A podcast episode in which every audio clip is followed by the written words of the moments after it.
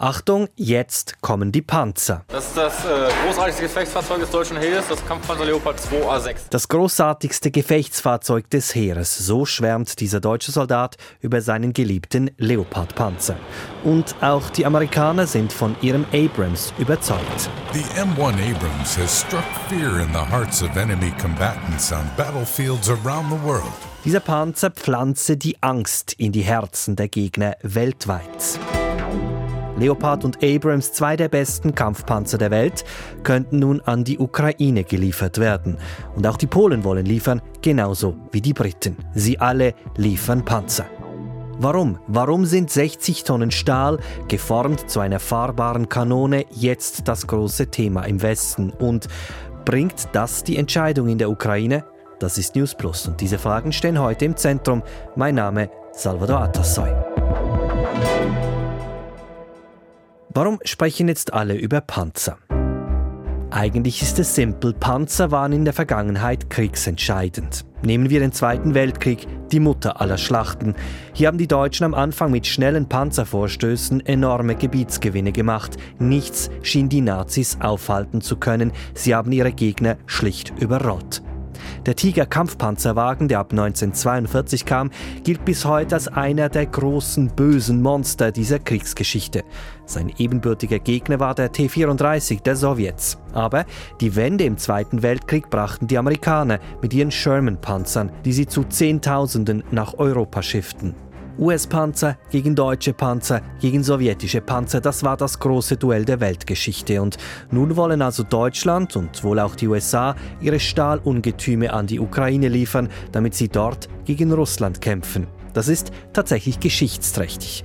Aber bringt das auch eine entscheidende Wende? Wie reagiert Russland und welche Rolle spielt die Schweiz in dieser Waffenlieferungsepisode, die ja nun schon seit Monaten andauert und definitiv noch lange andauern wird, so es nicht zu einem Waffenstillstand kommen sollte? Beginnen wir also bei den Panzern. Was können die? Was ist eigentlich der Unterschied zwischen dem deutschen Leopard und dem amerikanischen Abrams? Maro Mantovani ist Militärexperte an der MILAG, der Militärakademie der ETH. Also der Abrams wurde in enger Kooperation mit dem Leopard 2 entwickelt, ein amerikanisch-deutsches Gemeinschaftswerk schon beinahe. Deshalb sind die technischen Parameter auch sehr ähnlich, äh, zum Teil identisch. Der größte Unterschied besteht im Antrieb. Im Fall des Abrams gibt es einen Gasturbinenmotor mit höherer Leistung und der führt dann zu einer höheren Geschwindigkeit gegenüber dem Leopard. Jetzt habe ich mich äh, heute Vormittag mit Panzervideos zugedröhnt, äh, Leopard, Abrams und äh, am, am, Ende ist man so weit, man würde sich am liebsten in den Vorgarten stellen. So wahnsinnig toll müssen die sein. Zumindest heißt es das in den Videos. Ist das tatsächlich so? Sind das die beiden besten Panzer der Welt? Das kann man schon sagen. Das ist eigentlich die mehrheitliche Expertenmeinung der Abrams und der Leopard 2 in der Version A6 oder jetzt äh, A7 sind die stärksten Kampfpanzer weltweit. Aber letztlich sind das alles nur technische Parameter, muss man äh, auch wieder sehen. Bei der Wirkung im Gefechtsraum geht es auch noch sehr wesentlich um das Zusammenspiel der Besatzung. Da ist ein Kommandant, ein Fahrer, ein Richtschütze und ein Ladeschütze. Die müssen ein eingespieltes Team sein. Sie müssen deshalb vernetzt sein, weil auch die modernsten Kampfpanzer sind verwundbar.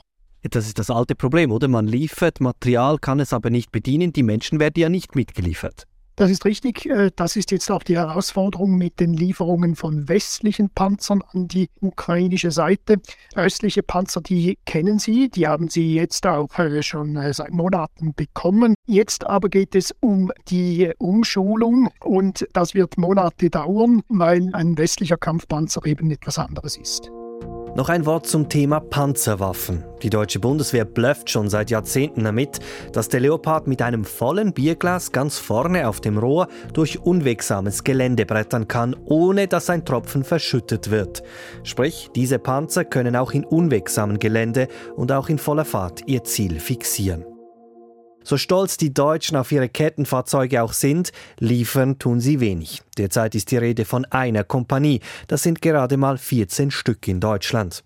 In den USA verhandelt man über etwas mehr als 30 Panzer, wobei der Entscheid hier noch nicht gefallen ist. Und auch andere Länder, die Panzer schicken wollen, sprechen von einer geringen Zahl. Am Schluss werden es wohl insgesamt ein paar Dutzend Fahrzeuge sein, etwas mehr als ein Bataillon vielleicht. Was also bringen diese Lieferungen überhaupt für den weiteren Kriegsverlauf? Grundsätzlich kann man mit Kampfpanzern und äh, im Verbund eben mit der Schützenpanzern einen Durchbruch erzielen an einer Front, die festgefahren ist. Und das ist ja das Lagebild in der Ukraine. Seit einigen Wochen, äh, Monaten bewegt sich die Front kaum mehr. Es ist also möglich, mit einem solchen Durchbruch auch besetztes Gebiet zurückzuerobern. Und falls dies nun im Süden geschieht und dieses Gebiet bis zum Schwarzen Meer befreit würde, würde natürlich dies die Versorgung der Krim durch Russland erheblich erschweren. Die Ukraine könnten auch mit dem Geländegewinn den Aktionsradius ihrer Artillerie ausweiten. Das würde alles dazu führen, dass der Preis, den Russland für seine Aggression zahlt, sich weiter erhöhen würde. Und dies wiederum, und das ist eigentlich das Kalkül des Westens, das würde dann Moskau letztlich an den Verhandlungstisch zwingen und Konzessionen zu machen bis hin zum Abzug seiner Truppen aus der Ukraine. Also verstehe ich das richtig? Die Situation an der Front ist mit ein Grund, warum das Thema Panzer derzeit wieder so aktuell ist, weil Panzer fordert die Ukraine ja schon seit letzten März. Also das ist ja nichts Neues. Die Tatsache, dass die Front festgefahren ist, ist ein Grund. Ein zweiter Grund ist wohl auch, dass Russland keinerlei Anstalten macht, diesen Krieg zu beenden, sondern im Gegenteil gewillt ist, das zeigt sich durch die Mobilisierung Hunderttausenden von Soldaten, gewillt zu sein scheint, diesen Krieg praktisch unbegrenzt fortzusetzen. Also wenn der Westen jetzt liefert, die westlichen Panzer, auf welche Gegenwehr werden die stoßen? Wie sehen die russischen Panzer aus? Wie viele gibt es da? Also im Einsatz stehen mehrere hundert. Die Reserven scheinen groß zu sein, wobei sich da immer die Frage stellt, äh, wie einsatzfähig sind sie. Sie haben ältere Typen, T72, T80, große Verluste erlitten. Und im Ganzen kann man sagen, sie sind den westlichen modernen Kampfpanzern deutlich unterlegen, und zwar haushoch. Aber man muss sagen, dass sie eben den westlichen Panzern dennoch gefährlich werden können, weil auch der Faktor Mensch eine Rolle spielt. Es sind eben eingespielte Teams auf diesen äh, russischen Kampfpanzern. Sagt Mauro Mantovani, er ist Militärexperte an der MILAG der ETH. Russland muss also mit noch stärkerer Gegenwehr rechnen. Der Westen liefert weiteres Kriegsmaterial, nebst Munition, Drohnen, Logistikfahrzeugen oder Raketenwerfern, nun also auch Panzer. Die Liste, die man im Forum on the Arms Trade online nachschlagen kann, wird damit immer länger. Da stellt sich die Frage, wie reagiert eigentlich Russland auf diese Entwicklung? Judith Huber betreut dieses Dossier für unsere Auslandredaktion. Auf Anfrage von News Plus sagt sie, bis jetzt gibt es eigentlich relativ wenig substanzielle Reaktionen. Der russische Botschafter in den USA zum Beispiel sprach von einer weiteren Provokation und in Bezug auf die erwartete Lieferung von US-Panzern hieß es aus dem Kreml, das sei sinnlos, die würden dort zerstört werden, das sei ein Irrsinn. Ähm, etwas substanzieller waren Aussagen von letzter Woche vor dem Entscheid. Da sagte Putins Sprecher, dass selbst westliche Kampfpanzer Russland nicht am Erreichen seiner Kriegsziele hindern könnten und und sie würden nur das Leid der Zivilbevölkerung verlängern. Und das ist natürlich eine sehr zynische Behauptung, denn Russland hat es ja in erster Linie in der Hand, das Leid der Zivilbevölkerung in der Ukraine zu beenden. Aber diese Behauptung zielt natürlich auf ein westliches Publikum. Das ist so etwa das Gesamtbild, das, das sich da bietet. Trotzdem, diese Panzerallianz, die wächst, sie wird immer größer. Macht das nicht etwas Eindruck jetzt bei Russland? Ja, ich denke schon, dass das Eindruck macht, denn das Kalkül von Putin und seinen Leuten ist ja im Moment, die Ukraine in einem längeren Krieg auszubluten und in die Knie zu zwingen und eben den Westen, der die Ukraine unterstützt, zu entmutigen und zu spalten und so die Unterstützung der Ukraine zu schwächen. Und das ist ja bisher nicht gelungen. Und nun zeigt sich, dass nach längerem Zögern jetzt eben auch Kampfpanzer, also Offensivwaffen an die Ukraine geliefert werden, damit sie die Russen, äh, die im Moment ja eher vorrücken, zurückschlagen können. Das ändert natürlich die Gesamtsituation. Und ich denke schon, dass mindestens die Militärs sich das bewusst sind. Aber es kommt ja noch etwas dazu. Die russische Führung und ihre Propagandisten behaupten ja seit langem, der ganze Westen habe sich gegen Russland verschworen und der Westen benütze die Ukraine zur Schwächung Russlands. Russland müsse sich mit dem Krieg in der Ukraine sogar gegen den Westen verteidigen, so die offizielle Lesart. Und in diese Erzählung passen natürlich jetzt diese Waffenlieferungen. Das ist einerseits schlecht, aber andererseits muss man auch sagen, dass die russische Führung um Putin offenbar so gefangen ist in ihrer eigenen Verblendung, dass vielleicht diese tatsächlichen Fakten gar nicht mehr so eine große Rolle spielen. Und dieses Argument der Verschwörung des Westens gegen Russland, das war ja auch immer Grundlage für einen möglichen Einsatz von Atomwaffen. Wird diese Rhetorik nun wieder zunehmen auf russischer Seite? Ich denke eigentlich im Gegenteil, denn äh, die Drohung mit Atomwaffen war ja gerade in den letzten Wochen wieder sehr laut, vor allem in diesen schrecklichen hetzerischen Propagandasendungen im Staatsfernsehen. Und diese Drohungen hatten wahrscheinlich genau diesen Zweck, ein westliches Publikum einzuschüchtern und davon abzuhalten, in die Ukraine weiter zu unterstützen. Deshalb denke ich, dass diese Drohung wieder leiser werden wird, weil wir das eben auch in den letzten Monaten gesehen haben.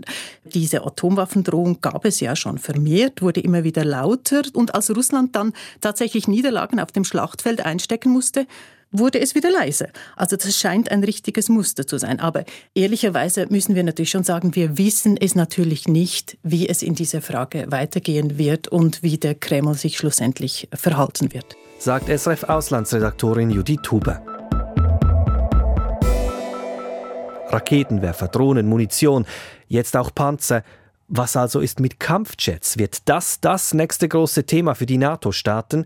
Hier widerspricht Militärexperte Mantovani. Die nächste Stufe ist nicht zwingend Kampfflugzeuge, auch weil die Kampfflugzeuge im bisherigen Kriegsverlauf eigentlich nicht eine sehr große Rolle gespielt haben. Auch auf russischer Seite haben sie nicht die großen überzeugenden Erfolge durch Kampfflugzeuge erzielt. Ich denke eher, dass die ukrainische Luftabwehr weiter verstärkt werden dürfte prioritär aus westlicher Sicht. Also da gibt es schon noch äh, Zwischenstufen, bevor Kampfflugzeuge und Raketen, wie Sie sagten, äh, geliefert werden. Sagt der Militärexperte Mauro Mantovani. Dass Deutschland nun aber Panzer liefern will, würde den Druck auf andere Staaten erhöhen, nachzuziehen. Bei all diesen Waffenlieferungen aus dem Ausland, wo steht eigentlich die Schweiz? Denn auch hierzulande findet diese Diskussion statt. Sie muss stattfinden, denn gewisse europäische Länder besitzen ja mittlerweile auch Waffen, die in der Schweiz hergestellt wurden und die sie an die Ukraine weitergeben möchten. News Plus Produzentin Marielle Gigax mit einer Übersicht. Da gibt es etwa Deutschland, das möchte, aber nicht darf. Das Kriegsmaterialgesetz verbietet es, dass Rüstungsgüter aus der Schweiz in Länder exportiert werden, in denen ein bewaffneter Konflikt herrscht. Die Regeln zu den sogenannten Wiederausfuhren könnten nun aber gelockert werden. Die Sicherheitspolitische Kommission des Nationalrats hat diese Woche zwei Vorstöße dazu beschlossen. Einer verlangt, dass Wiederausfuhren explizit gestattet sein sollen, wenn die Waffen in die Ukraine geliefert werden. Dieser Vorstoß kommt von der Mitte-Partei. Der andere Vorstoß stammt aus der SP. Er ist allgemeiner formuliert und verlangt, Waffen weiterzugeben soll dann gestattet sein, wenn die UNO einen Konflikt als völkerrechtswidrig bezeichnet. Bei der Ukraine wäre das der Fall. Beide Vorschläge sind neutralitätsrechtlich heikel, sagt jedoch Evelyn Schmid. Sie ist Professorin für Völkerrecht an der Uni Lausanne. Der Vorschlag der Mitte, Wiederausfuhren explizit für die Ukraine zuzulassen, beschränkt auf dieses eine Land, das gehe nicht. Gemäß Neutralitätsrecht darf ein neutraler Staat zwar Kriegsmaterial exportieren, aber er muss alle Kriegsparteien gleich behandeln. Der andere Vorschlag, jener, der auf einen Beschluss der UNO Bezug nimmt, dieser Vorschlag der SP ist gemäß Evelyn Schmid neutralitätsrechtlich weniger heikel. Aber im Anwendungsfall könnte er dann auch Kopfschmerzen bereiten. Das Problem könnte sein, dass ein anderes Land, welches Schweizer Kriegsmaterial besitzt, dieses Material an Russland weitergeben will. Für den Bundesrat wäre das eine verzwickte Lage, sagt Evelyn Schmidt. Erste Weichen für eine Lockerung der Wiederausfuhren sind gestellt, entschieden ist aber noch längstens nichts. Die beiden Vorstöße gehen nun zuerst in die Ständeratskommission, dann kommt sie vors Parlament. Deutschland will liefern, genauso Polen und Großbritannien. Die USA haben die Diskussion lanciert. Auch in Spanien oder Finnland ist man offen, heißt es derzeit. Kommen diese Panzer jetzt for free? Weil, wie auch Ex-US-Präsident Barack Obama zu sagen pflegte, there is nothing like a free lunch. Die Frage hat auch in unserer Community zu Diskussionen geführt, etwa bei News Plus Hörer Stefan. Mauro Mantovani sagt, Meines Wissens erhalten die Ukrainer diese westlichen Rüstungsgüter à fond perdu.